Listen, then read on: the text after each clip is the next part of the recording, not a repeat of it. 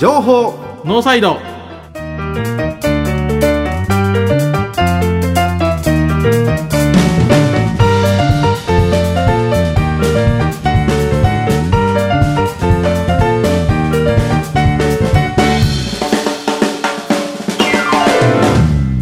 皆さんこんばんは。情報ノーサイドメインパーソナリティの奥山義秀と。こんばんは。同じくメインパーソナリティの前田博文です。よろしくお願いします。よろしくお願いします。この番組はラグビーを応援するとともにこれからのセカンドキャリアを応援するをコンセプトとして私たちが考えた9つのコーナーの中から2つ選び各週でトークをお届けする情報番組でございます。誰のテンションかは分かんないですよ今の。え？いや今どんなテンションでやったらいいか迷ったんですよあちょっと迷ってるのは分かりました。あの、まあ、一文目で何の迷いがあるんやろと思いましたけどねこれ。はい。えーっと、はい。えー残りは199回です。あさっきに言っときましたね。あの前回ちょっとねギリギリになってそうですね。メモリアルに行っちゃいましたからね。収録が始まる直前に前田さんが200回の次は199回ですね。ってすごい普通のこと言ってたのに、はい。どういうリアクションしていいかわからなかった ごめんなさい。本当にあの見たものを見たまま答えるっていうね、えー癖が癖っていうんですかねそういうのってうん。ありますよね、さあ今回ははい。タブー視されているはい。ある種今世間ではタブー視されているはい。コロナウイルスについて。え言っちゃったよいいの？これいいいいの？これコロナって言ったらだよ。広告外されるんだよ。広告入ってんの？あ YouTube ね。あー、い。あ外されるんですか？外されますよ今。あマジで、はい。だから YouTube が一生懸命新型のあれとか言ってるんですよ、あそうなんや、まああのね YouTube アーカイブ出す時には別に広告また取れないですから。へえテレビでは普通に言ってんのにね、そういう規制がなんかテレビとやっぱり全然違うな。規制の方向違いますね。やっぱりあのテレビはスポンサーがあのうん。1社2社10社とか。ですね。でも不特定多数になるわけじゃないですか、うん。あのマッチングやから、ん。あの広告が YouTube の場合。なんでそういう規定厳しめの規定を作らなきゃいけないというのはどうしても言っちゃいますね。難しいもんやね。だからキングコング西野さんが、うん。広告費で生きてるようじゃダメっていうわけですよ、うん。ん、だからテレビはそれじゃないですか、はい。それはつまり直接的にあの、えーと収益を得ないといけないという意味と、はい。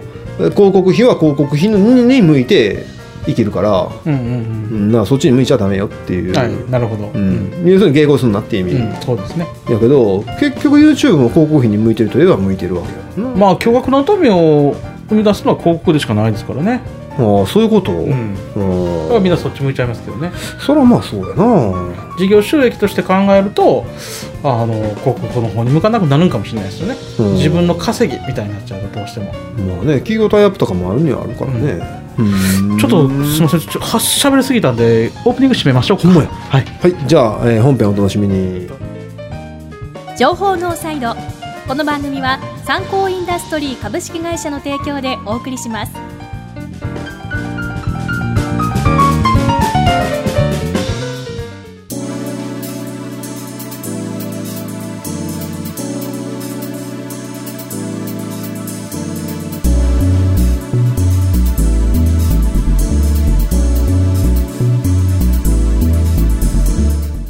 前半スタートですけれども。はい改めて。そんな感じで我々は8月の末に東京に行ってきたわけですね。来ましたね。で改めて久々に東京に降り立つとうん。空気はまるで違う。いやーびっくりしました。あの大阪って別に、まあ、今日もね梅田通ってきましたけど、はい。非常に普通もう普通じゃないですかそれなりに慣れたのかわかんないけどもそれなりに普通に見えます、普通ですよね、まああのえ特定のねお店に行ったりするとまだちょっと、あーまだちょっと厳しいなってことはありますけどね。新梅田食堂街のマサラとかね。それ今日僕らがカレー食べてきたところじゃカレーないですか。食べてあげてくださいねリスナ食べてあげてくださいーの皆さん。あの新梅田食堂街結構やばいですよ、あれ。まあでしかもマサラの場合はほぼ外なんで、はい。別に行っても何も起きないと思いますそうです。カウンターしかないしね。はい、一応ビール飲めるからビールいっぱい黙って飲んで、はい。カレー食って帰ってくださいね、はい帰ってくださいいやそそそんなマサラの宣伝じゃなくてあのあれですよね、まあ、梅田の街でも、まあ、南でもね、はい。こうまあ普通じゃないですか。そうですね。ある程度テンションが、ね。ところがこの間東京駅降りた瞬間ちょっとギョッとしましたよね。うんちょっとね、うん。やっぱだから大阪は情報がだいぶ足りてるのかなっていう気はしなくも気はしましたね。その暗いんですよね、うん。降りた時うん。に人も少ないし、まあ、日曜の夜やったからかもしれないけど。でも日曜の夜やから言って暗なります？そういですね。やちょっとショック。それがねすごいショックやったんですよ、うん。言うてましたね。何回もショックやシショックやね。うん、なんかほら東京さんはやっぱり僕ら上行ってるじゃないですか。そうそうそうそう。やっぱり関西人としては東京さんね。東京さん。うん。僕も東京には住んでたけど、でもまあやっぱ当然に関西の方が長いから、うんなんちゅうか。いやもっと言うとやっぱりそういう情報の集積地みたいな感じのところがあったじゃないですか東京って。まあ今もそうやと思ってますけどね。まあ思ってますね書籍地ですよね、うん、でもやっぱ個になるとちょっと違うんだなって。うん集団集団というか、えーコミュニティの形成としてはそういう最先端であるんだろうけれども、個としてはうんまちまち。うん。ダイバーシティであるがゆえに、はい。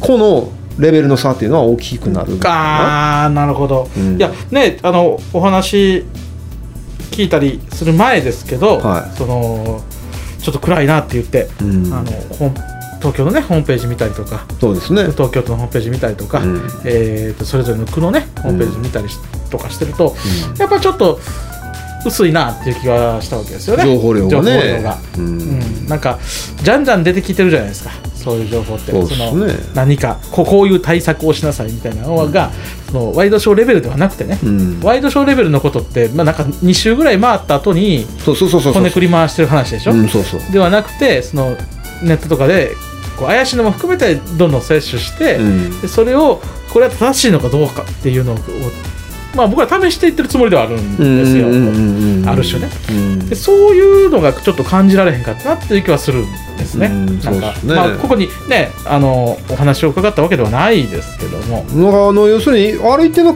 いやそれからいろいろ調べてみるとある一定のクラスターみたいな例えば起きてるわけなんですけど、その情報が、うんまあきちんまあまあ、きちんとじゃねえな。見れるようにはなってないですね、公表しているかどうかは別にして、はい。見れるようにはなってない。そうですね。大阪の場合はクラスター系の情報をカテゴリー化してるんで、大阪府のサイトの見やすさと東京都のサイトの見やすさ今となっては大阪府の方がはるかに良いようなはるか気がするねに良いような気がします。でそういう意味では、うん、と東大阪市の対策サイトはい。を、まあ運営しておられる なんか恥ずかしい気恥ずかしいですねその話は。影の支配者の、いやいやあれですよそんなあのココロナ対策サイトをね、はい。週刊東大阪が運運用運営？運営？してるってことだけですけどね。まあ。まあ、あの大阪府のね情報を抜き出してこう整理してうん、っていうことだけなんですけどね。東大阪市の情報を影にで握ってる週刊東大阪。影では握ってないですよ。表で握ろうとでね。最近だからちょこちょこ僕はオフレコで聞いてオフレコっていうかあのあのオンライン上じゃないところで聞いてたのは、はい。アクセス数はどんどん減ってるっていう話だったでしょ？そうですね。すごい勢いで減ってますね。だってあの7月、まあ、あのクラスターが発生した時なんかは、うんうんうん。1回記事をクラスターが発生しましたっていう記事は8万ページビューなんですよ。おー。8万ページビュー。はい。でえーっとまあそれ以後もまあ1万いくとかそういう感じだったんですけどはお盆明けてからですよね。そのお盆明けてからうん。どんどんさお盆明ける前からかな。まあ下がり続けて下がり続けてたうんんですよ、うんで顕著になったうわこれやばいなと思ったのがお盆明けぐらいでうん。で昨日はですねうん。なんと,、はい。えーっと8月24日のコロナ情報はは208回です、いマジで？はい。へえ208ですよ。うーん。何なんだろうな。その話はしてる時にまあ飽きたんでしょみたいな話はしてたけど、何なんだろうな。慣れたのか、まあ、あとね、まあ、Google のアルゴリズムもあるかもしれないんですよ。なるほど。そろそろ重要視せえへんようになったってなるかもしれないですけどね。なるほどはい、っていうのはあるかもしれないんですけど、それにしてもっていうのはあるんですね。あのリンクは必ず貼ってるわけですよ。他の、えー例えば他のの日とかうん他の情報にランディングしてから、えー最新コロナ情報を見るっていう経路もあるはずでそこも含めて全部低いんですね。うん。なので、まあ、興味がなくなってるのとそこ多分そこが先やと思うんですよ。あの興味みんなの興味がなくなってきてる。全体のページビューはどうなんですか？全体のページビューはあのクイズがどんどん復活してる感じですね。あほんならそのコロナ対策サイトの構成費は下がってる。そうそう構成費すごい下がる。おーそうなんやすっごい下がってるっていう感じですね。あの急激に。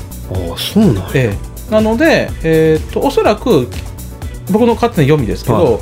世間的な興味がなくなってきたと、うん。で Google さんはそれを察知するとか、まあ、そこを鑑みて、うんうんえー、と重要視しなくなったと、うんうんうんでより下がってくる。うんうんうん。っていう状態だと思うんです。更新作業がそれなりに負担がでかかったじゃないですか。そうですね。えーっと夜最初あの4時とか5時に大阪府さん発表されてたんで、うん。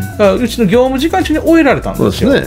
ところが今8時に発表しその、うんうんうん。えー数だけは早い時間になんとか。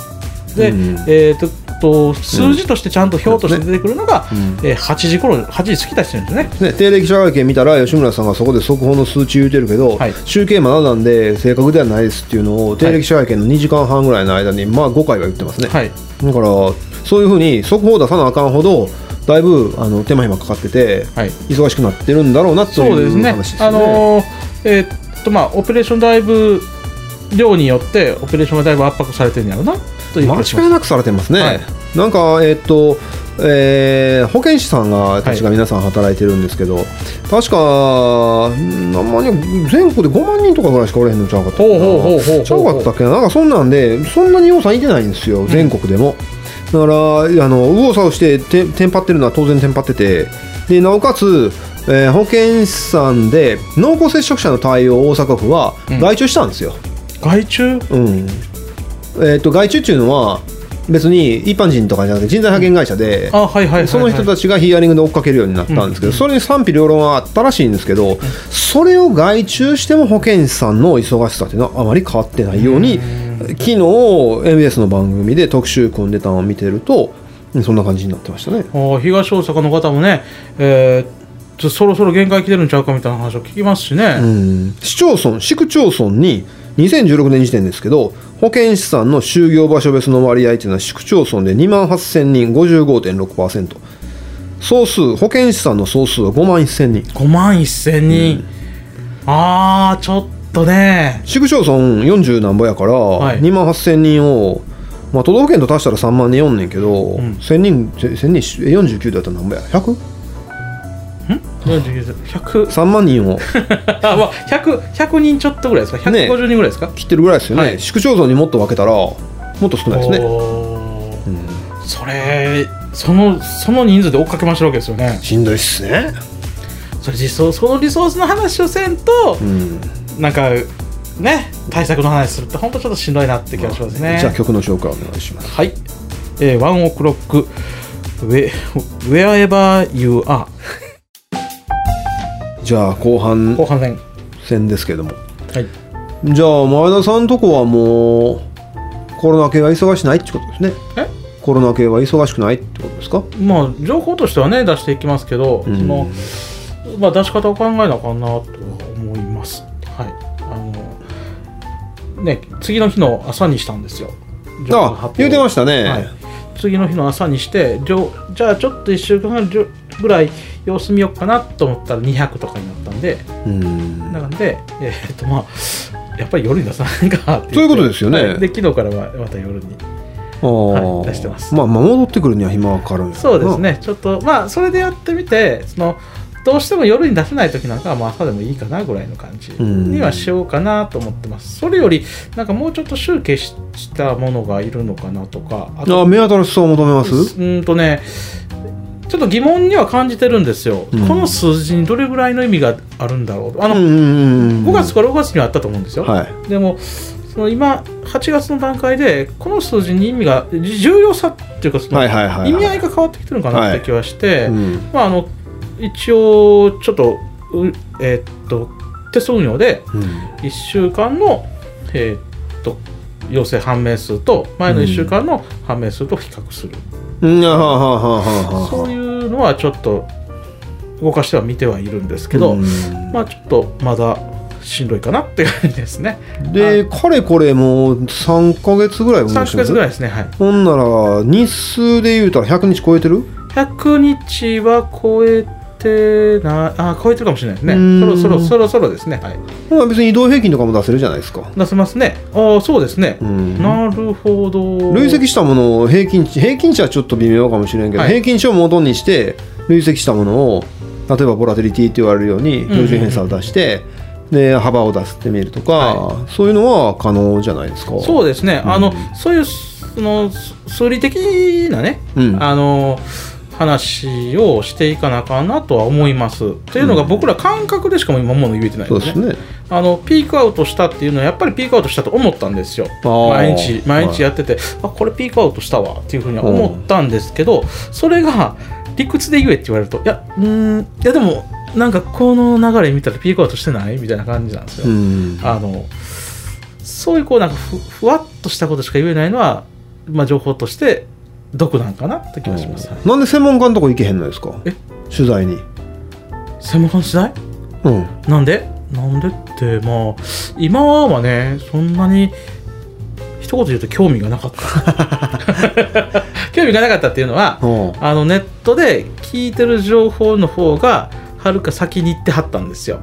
ネットで出られる情報ってはるか先にやってはってうん。それを読んだり漁ったりしてるってそれでえっと言うたら事足りてたんですよ。その自分が追いついていかなかったんですよ、はいそっちを摂取する方がすごい大事だったんですけどだんまあ語弊のあるご言い方になるかもしれないですけど、うん。だんだん自分が分かってくると、うん。植えてきますよね。そうそうだから数理モデルに変えてとかじゃあどうしたらいいんやろうとか、うん。これこのデータを見て、えーと専門家はどういうふうに思うんだろうっていうのはまああのまあ今まさにそれ直面してますよ。どうしたらいいんだろういや僕が言うたんは、はい専門家っていうとちょっとがっさりしすぎてるけど、はい。前田さんがちらっとどっかで言おうはった言葉がああなるほどなと思ったんですけどオフィシャルに発表されてる情報も入手できる、うんで現場の末端が言ってることもまあまあ入手できる、はい。真ん中は一切ない。っうん。て言ってたじゃないですか。あ言うてましたね。だからつまり例えばまあ保健所の話仕事なんかは、はい昨日そのエンベースのさんのやってる番組とかは取材してたけどその保健所の管理職の話は誰も聞きにあーそうですね。そう現場感はたくさんあんねんけど、その本当にヒエラルキーのもうちょっと上もう一つ上じゃなくもうちょっと上、っていうところに取材に行きゃええのにと思ったんですけど。意思判断をできるようでできてないというかどうしたらいいの俺？いうところですよね、うんとか例えばその病院行く専門家といえば病院としたら,、はい。としたら病院の事務局に話聞くとかいう話でしょ？うんそうそうそう医師ではなく、うん今の現況忙しさはこんなんでどんなんですか？みたいな取材はできるじゃないですか。そうですね。まあもっと言うとクリニックに行けんのかな？もしかしたら。わかんないけどこんな話で取材に受けてくれるかどうかわかんないけど、そうですね、うんいやでもいけんちゃうかな。例えば、うん。そのまあ、あれですね検査してはるクリニックとかね。はい。その流れが変わってるはずですからね。そうそうそうそうそう。で例えばまあ今やったら今資材部材ってあんまり足りてないとか、うん。枯渇してるって枯渇してるってないと思うんですけど枯渇してるような資材の販売してる小売さんのとこに聞きに行くんじゃなくて、卸に聞きに行くとか、卸に聞きに行くっていうのはめちゃめちゃ興味ありますね、うん。そうそう。とか、まあだから、いえっと、いろんなところでバイトがないバイトがないというんであれば、えっと、バイト雑誌の媒体のところに聞きに行くとか、うん派遣屋さんとかねそういうところですよね、うん。まあ派遣うんせやね、まあ、派遣会社もいいけどいいっちゃいいけど。そういうなんか中間まさに言わはる中間のところの取材と、しかもそれが東大阪っていう状態のところになぜ行かないというなぜってなぜっていうのはそれはあれですよ。まあ気が向いてなかった まあね気分でやってるからな。気分でやってますからね、うん週刊東大阪はな、い。週刊東大阪気分ですからね、うん。すいませんちょっとえ今メモっとこう。真面目に聞いたんや。いや真面目に聞きますよ。真摯に受け止めたんですね。うんっていうかあれやなと思って。あのそういう情報は欲しがられるやろなと思ってこれからね、ニッチなところ抜けてるところいっぱいあるじゃないですか、うん。要するにだから劇的に売り上げが下がったところにはみんな行く。うん。そして儲かってるところにも実は儲かってるとここんなとこありますよっていうところ行く、まあそないみたいなところには誰も行かない。そう。あの売り上げ売り上げなちょっと前年比5%ぐらい下がってんねんそうやんってそうそうそうそういうところですよね。そうそう、うんそういうところを一箇所でその会社だけじゃなくて、うん。そういうところ何箇所も集めてあ割と抜粋しながら23行をわーっととかそういうやり方ってあるじゃないですか。あの発表っていうかあの、うん。うん広の仕方、はい。メディアの仕方ってあるからメディアの仕方のちょっとライターやねんからライライティングテクニックを駆使して。でその一番中途半端な層がボリューム層じゃないですか。はい。要は。そうですね、ん。ボリューム層は意識せなきゃいけませんね、うんなんかそれを東大阪情報サイトとしては求められてんじゃねえかなみたいな気がしてて、うーん。まあ八百屋さん今八百屋さんって結構コロナではないかもしれんねんけど八百屋さんの値段八百屋さんの値段高いですからね。うん、あや野菜がってことですか？野菜が。野菜が高いそうそうそうそう、でそんなんでそんなんもあんのに感染症対策もせなあかんくて、まあまあ俺結構大変やでうちの八百屋みたいな話とか、はいうん。うん、例えば思ったのは前まであの要するに量り売り的な感じで、はい。まあ、しかもショーケースに入ってなくて、まあ、言うたらビュッフェ形式みたいなやつやけど、それ量り売り的に売ってる人いるじゃないですか、はい。お惣菜屋さんとか、は全部パッキングされてるんですよ今。はい。だからその自分で取ってパックに入れて持っていくというセルフスタイルのお惣菜屋さんがまさにセルフスタイルじゃなくなってるわけですよ、うん。でもあれって思ったのは全部個個包装パッキングしてるからどのくらいそのコストアップになってるのかが分かんなくて。おおそこね具体的にこんだけしんどいっていうのをね、うん。出せたら面白いですよね。そうなってないかもしれないですよ、うん。なぜかというと、えー結局俺が自分でお客さんとしてパッキングして持っていくからパック代っていうのはあんまり変わってないのかなとか。でもねあの自分らで詰めとかなあかんからうん。こあの人的コストがかかるってそうそうそうそうそうそう。そういう意味ではコストはアップになるんやけどそれ実情どうなんかなとか。その辺が今見えてないといえば見えてないそうそうなんですよ。見えてないところって実はいっぱいあって、うん。そうそう。でえー結局さ最終的な数字で GDP 何歩差があって何パーセント減だけが出てきてそうそうそうそう。出てきてその GDP 何下がってる要因が全くわからないみたいになるわけですよね。うんミクロやねんけど劇的に悲劇を受けてるミクロはみんな言ってんねんけど、うんうんまあまあ大多数を占めてるそうでもないけどまあまあそんなまあいろいろ大変やねんみたいなところがボリューム層やから、はいそこはやっぱり情報が欲しいといえば欲しい。うんじゃあちょっと頑張ろう。ということで曲に行きたいと思います。はいえー曲はあ前田さんリクエストで、はい安全地帯ワインレッドの心。ネジと工具の参考インダストリーでおなじみの参考インダストリーないネジはないを合言葉に確かな一本をお客様に届け続けて70年。詳しくは「サンキューナビ」で検索。ないネジはない。ないネジはない。さてお別れの時間が近づいてきました。えーっとなんかコロナの話したっけ？まあでも俺ええ話したんちゃいますけど。めっちゃあのやったぜ。参考になりました。ありがとうございやます。ったぜ。いやなんか YouTube の回といい、本の回といい、なんか、周比がの新しいコンテンツをアドバイス。あコンテあそうだ僕思うんですけどね、はい。まあラジオのリスリスニングというか視聴数俺よう分からへんけど YouTube でアーカイブ配信してるんですけど僕が自分と言ったことと前田さんがのリアクションでいいこと言ったなっていう時に限って再生回数少ないんですよ。それは感じてた。ら俺多分いいこと言ってないんやろうなと思う。いやいやそれで多分その言った内容が面白かったと思ったからといって、はそれが再生回数増ってわけじゃないじゃないですか。あいやもうね聞いてみな分からんからね。聞いてみな分からんから、だからそ次の動画とか他のこう全体の動画の、そういうこと、うんに影響するはずなんですよ。そういうこと、うん。あだからええこと言って次の動画がぐっと再生回数上がんねんけどその動画があまりにもくだらんからまた下がって、そうそうそうそう。そうその繰り返しの可能性はあるとあるってことですね。でもそういうえまあまあビビったらないけど50回と80回の違いぐらいですけどね。いやいやそれ重要あそうですか。重要です、はい、い。やそれちょっと考えそうそうなんかな。いやだからちょっと自信なかったんですよ。なんか熱を持ってうん。話してると逆効果なんじゃないかって。いやいやんなことないでしょ まあね一番やっぱり多かったのは小森さんが来てくれたそう回っていうのがねそうなんですよ。そうなんですよ。でね僕ねたまに家帰れる時間になるで間に合うから家であのネットでえあの情報のサイト聞いてるんですよ、はい。ほんなら娘が「うっせえな」って言うんですよ。それ止めてくれって言うんですよ。いやいや俺の声やでってパパの声やでって言っても「それは?」みたいな感じで「だから何?」みたいな感じで。これ俺もしかしてラジオとしてダメなことやってんじゃねえか え娘さんが「パパうるさいから消して」そうっていうわけですか？あら俺多分ラジオ番組としては否定されてきてんねやろなって。えー、それちょっといろいろ考えなきゃいけませんね。考えなあかん。本当考えていこう。さあ。頭使っていこう。はい。この番組ではメッセージや曲のリクエストを受け付けしております。人生相談も受け付けしております。はいよろしくお願いします。梅田 FMBHappy789 のリクエストページもしくは情報ノーサイド公式ツイッターからお送りください。あの人生相談来ても突き放すだけですから。ド M な人が来てください。そうですね。ド M な人がやってますからね。情報ノーサイドをお送りしたのは奥山義秀と前田博文でした。ありがとうございましたではまた次回放送でお会いしましょう。せーの。さよなら。情報ノーサイドこの番組は参考インダストリー株式会社の提供でお送りしました。